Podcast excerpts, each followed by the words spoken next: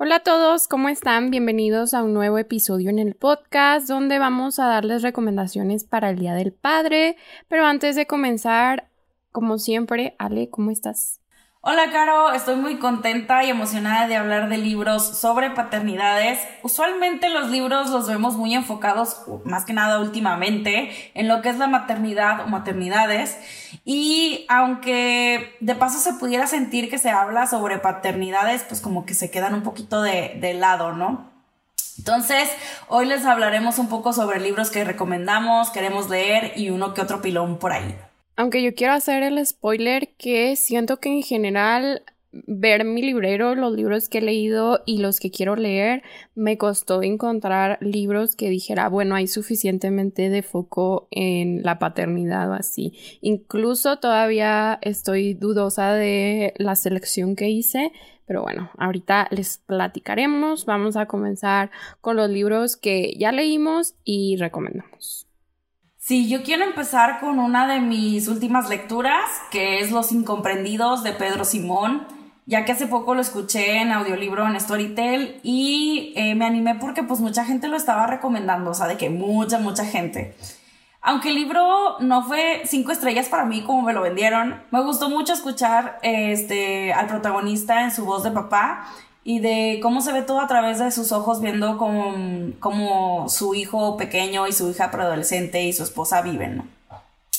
Este, el libro está narrado tanto por él como por su hija, el cual lo convierte en un viaje de ir y venires, este, donde un montón de plot twists eh, nos van sorprendiendo una y otra vez. De hecho, es algo que sí tiene el libro, que de hecho cada, yo sentía que cada vez se cambiaba de narrador, cerraba con un plot twist. Y era súper abrumador, o sea, de que pues todo les ha pasado y aún así la voz al menos del papá no era siempre como que deprimente, o sea, son de esos papás como súper positivos y de que bueno, pues así es, pero solucionamos. Y obviamente hay un, hay momento en que sí hay un momento de quiebre muy grande, pero de cualquier manera yo estaba así de que, órale, o sea, yo, o sea, sí dices, es como un poco como en su papel de que, bueno, pues soy el papá y tengo que amortiguar, pero que tanto puedes. O sea, y también, por ejemplo, había una escena también con, con la mamá, que yo también decía de que es que todo llega a un límite, o sea, es demasiado sentir.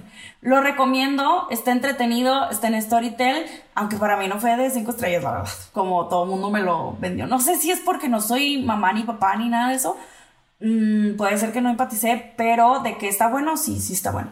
Cuando pasan este tipo de situaciones donde alguien menciona que es un libro muy popular o del que se ha hablado mucho o cosas por el estilo, a veces me siento debajo de una piedra porque acabo de buscar la portada y siento que nunca la he visto.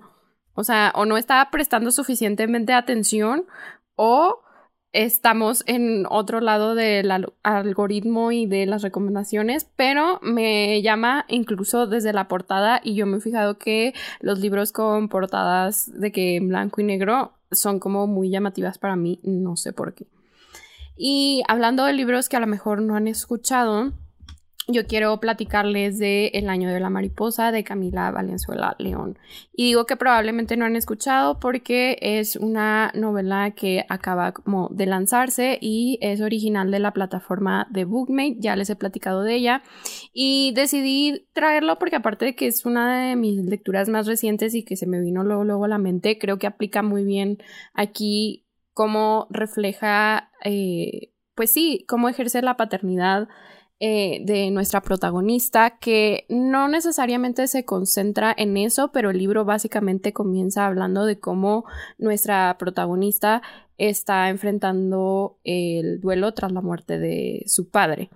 Y a pesar de todas esas circunstancias que está viviendo, pues tiene que seguir su vida y con un montón de problemas más, pero durante todos esos problemas más que pasan en apenas unas páginas, que es bien poquito, digo, yo lo escuché en audiolibro, pero tampoco son muchas horas, eh, descubre que tampoco conocía a su papá como creía. Como que ahí hay muchos secretos familiares y tal. Y pues obviamente ya no tenemos, bueno, no obviamente porque podría regresarse al pasado, pero bueno, no lo hace, no tenemos la, la perspectiva del papá, pero sí tenemos de varios miembros de la familia, o sea, de la mamá, del hermano, incluso de una tía que mencionan pues cómo era su papá y tal, entonces siento que eso hace muy completo la visión de todos porque de alguna manera le van quitando las capas, ¿no? Como que la más superficial, la que todos conocían y luego la que se supone y la que realmente era. Entonces sí, esa sería mi primera recomendación porque aparte de todos los temas que aborda, creo que refleja muy bien este sentido de la paternidad. Y me gustaría dar un detalle muy en específico, pero creo que sería caer en el spoiler, así que mejor les digo que se aventuren a leerlo. Súper. Luego yo aquí, en, en, mi segunda recomendación, traigo obviamente a Jaime Alfonso Sandoval con Tiempos Canallas, que aunque esta historia está un poco más enfocada en los personajes adolescentes en esta historia, Vemos también como un papá en deterioro trata de proteger en mejor medida y a como pues medio él se da a entender a su hijo que ha quedado huérfano de madre. Eh, se sabe que el protagonista, que es Diego, viaja de Madrid a México ya que su papá estaba viviendo en México en el tiempo en que su mamá pues eh, pasó a mejor vida. No es el mejor papá, eso, eso a mí me encantó porque no se romantiza para nada a los este, papás aquí en general, tanto mamás y papás que aparecen en, esta historia eh, son bastante imperfectos, eh, pero aún así el personaje eh, del papá de Diego tiene un impacto muy importante dentro de la historia. Los libros de Jaime siempre se caracterizan por tener o hijos huérfanos o que la, figura materna o paterna está en problemas o son problemáticos, este, y que por lo tanto están lejos de ser papá ejemplares o perfectos, y esto para mí hace como que las historias más reales, aunque sean libros de fantasía. Y lo vemos en todos, en todos los eh, libros de él, tiene alguna cuestión sobre paternidad o maternidad o ser papás en general en donde no es que esté del lado del protagonista hijo o hija por ahí, sino que los muestra tal cual pueden llegar a ser. Porque sí, pues al final del día los papás también eh, son seres humanos, nadie nos enseña a ser papás. Entonces es eh, un tema súper real y muchas veces retratado de cómo a veces eh, vemos nosotros como hijos o hijas a, a, nuestros papás hacia arriba y pues en realidad son seres humanos con un montón de, de dificultades de, eh, y de cosas que hacen mal, no de errores. Entonces yo aquí les dejo esta recomendación porque aparte creo que es un gran libro para empezar también con, con Jaime Alfonso Sandoval. Oye, Ale, tú que ya has tenido oportunidad de estar en varias charlas con el autor, ¿nunca le has preguntado por qué es un tema tan recurrente? Sí, ya, de hecho se lo pregunté en vivo en la, en la FIL de Monterrey. Eh, no, bueno, no recuerdo si, no, yo no le hice esa pregunta, se le hizo una chica que estaba en la segunda, en la segunda fila atrás de mí. Este, y le dijo, oye, porque todos tus protagonistas están o tienen papás muertos o los papás son fantasmas o los papás les pasan algo o no está uno y así. Y él dijo, ah, ya me habían hecho esa pregunta antes, pero dice, pues que yo me quiero enfocar más en los protagonistas que usualmente son niños o adolescentes y que eh, sean como que dueños de, pues, de resolver sus problemas. No solamente como que están enfocados en que papá o mamá van a resolver, sino que papá y mamá no están o papá o mamá tienen problemas, yo estoy siendo afectado, ¿qué voy a hacer para solucionarlo? ¿no? Es como parte de la aventura. Y dice, no estoy traumado ni nada, nada más como que es algo que tengo yo en mis historias y todos así de que mm, nos hace sufrir un montón. ah, bueno, pues para ya también ahí tener el dato.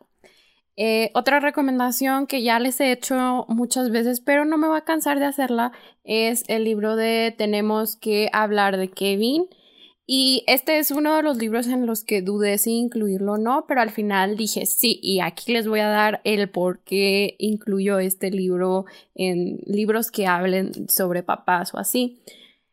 Básicamente la historia está contada a través de cartas que una madre le escribe a su ex esposo o al padre de su hijo que está en la cárcel.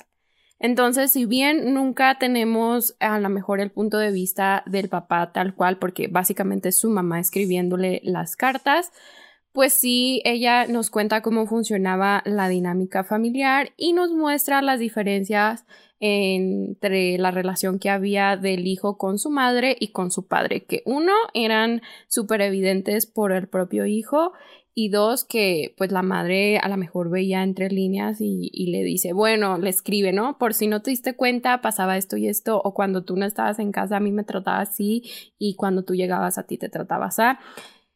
Y hay un punto muy importante que también caería en spoilers si, si se los digo, pero que toma mucho peso eh, la relación que tiene Kevin con su padre y cómo podríamos decir que es el punto detonante de todo para que Kevin esté en la cárcel, eh, que es otro de los misterios a resolver porque terminó ahí y tal.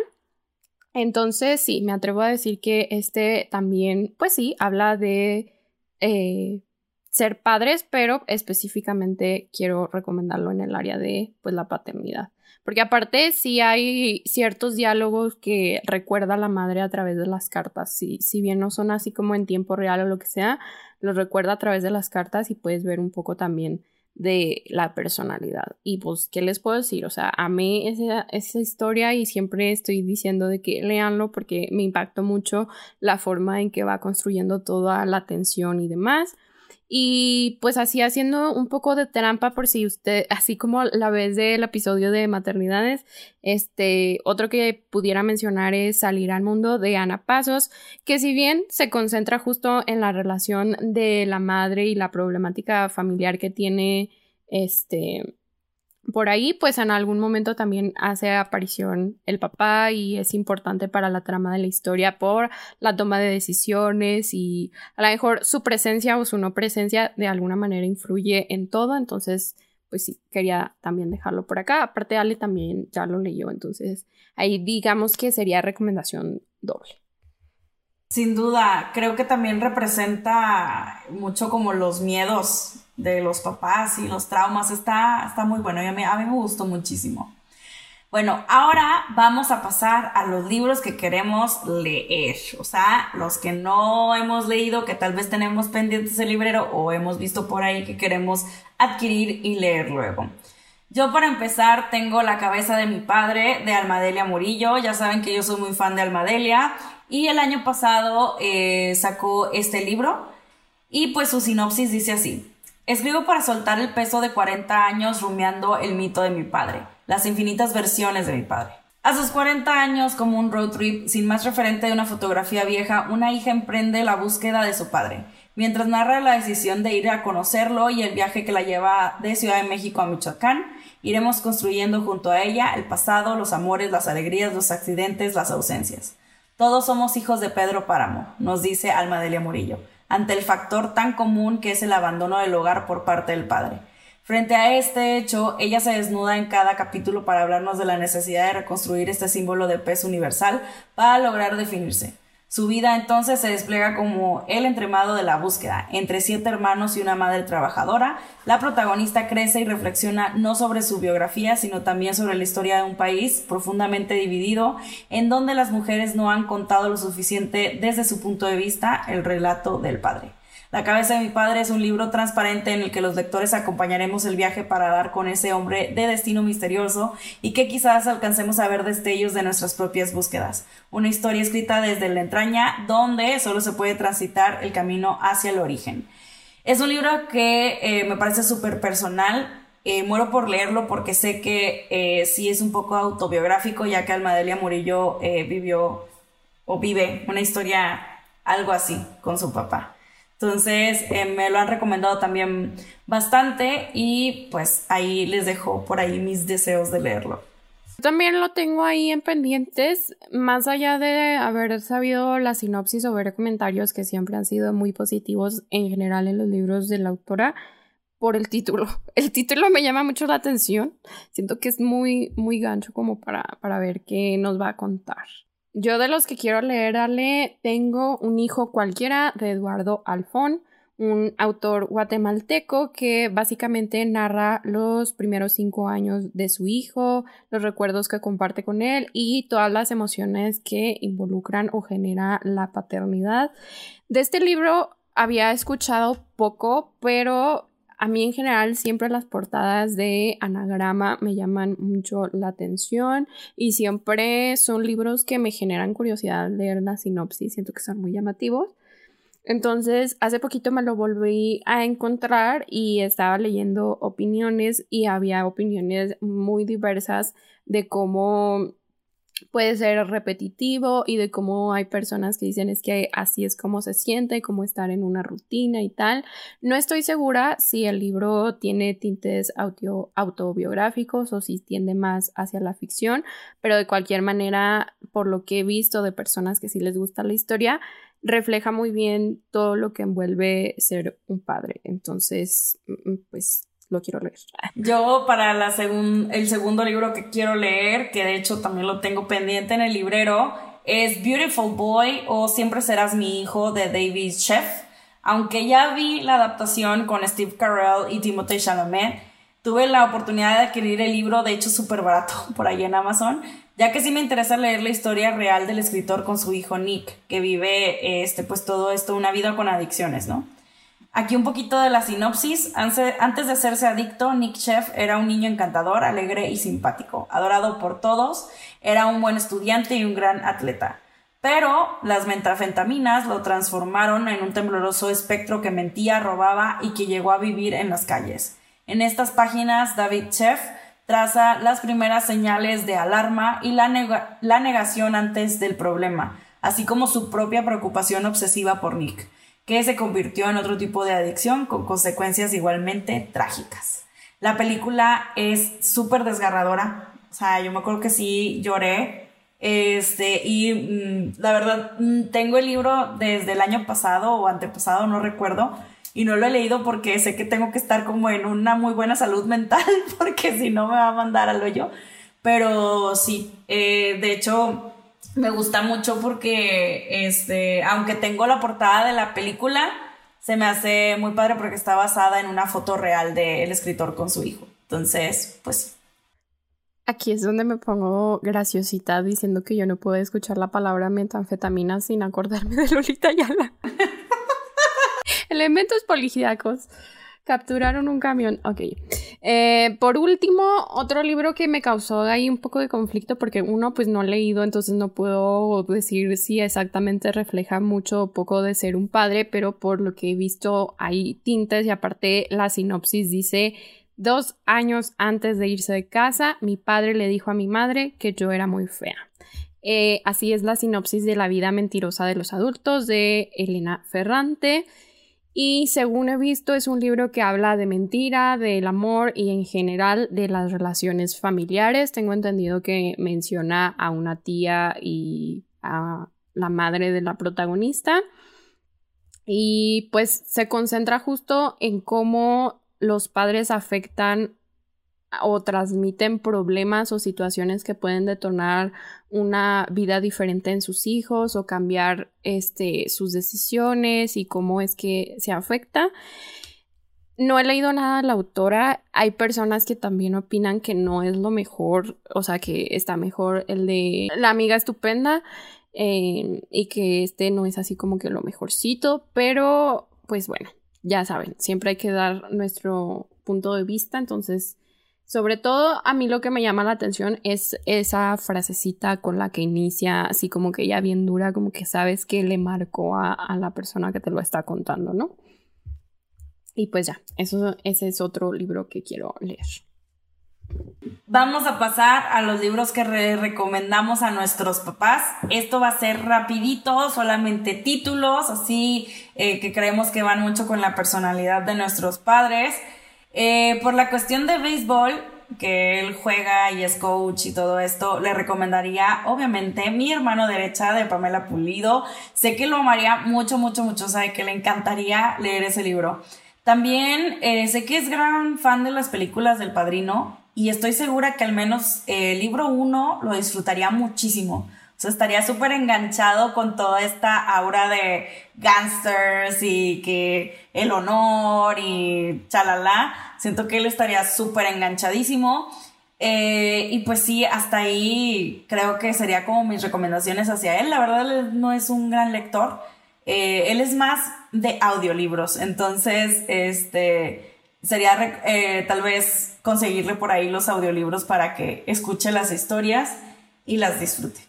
Ya habíamos comentado que nuestros padres comparten el gusto por el béisbol y a mí me tocó eh, recomendarle y que le llamara la atención la portada de Blockade Billy de Stephen King, porque básicamente es una manopla con una pelota de béisbol y la temática gira en torno a eso. De hecho, yo creo que él se enteró más de la historia que yo y le gustó y ya después le estaba hablando a conocidos que sabían este, del tema porque menciona una persona muy específica que tuvo que ver con esa persona a la que le habló. En fin, él estaba encantado, entonces yo tomo eso como que ya fue una recomendación y el curioso incidente del perro a medianoche. Yo juraba así de que lo iba a amar, de que tenía todo lo que le podía gustar.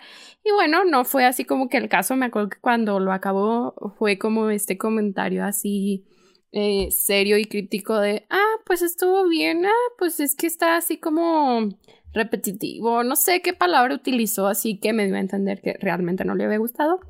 Y algo de lo que no ha leído, pero que pienso que le puede gustar son libros de José Saramago.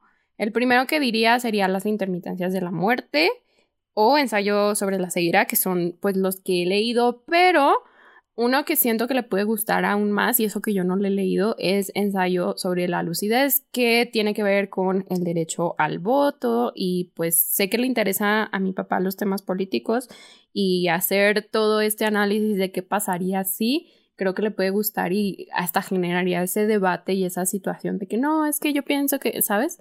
Entonces sí, probablemente la obra en general del autor, pero es en específico.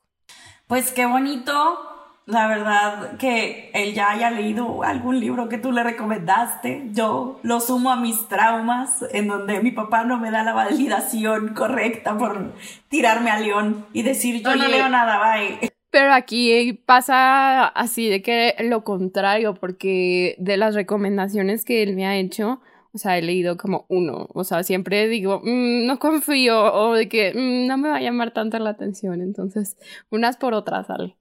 Pero bueno, así es como vamos a dar por concluido este episodio. No olviden ustedes en comentarios darnos sus recomendaciones. Ya lo mencionaba al inicio, hay libros que a veces son como mencionados de paso los papás, entonces nos gustaría que nos platiquen de más libros en donde se vea reflejado pues su rol en la familia y tal.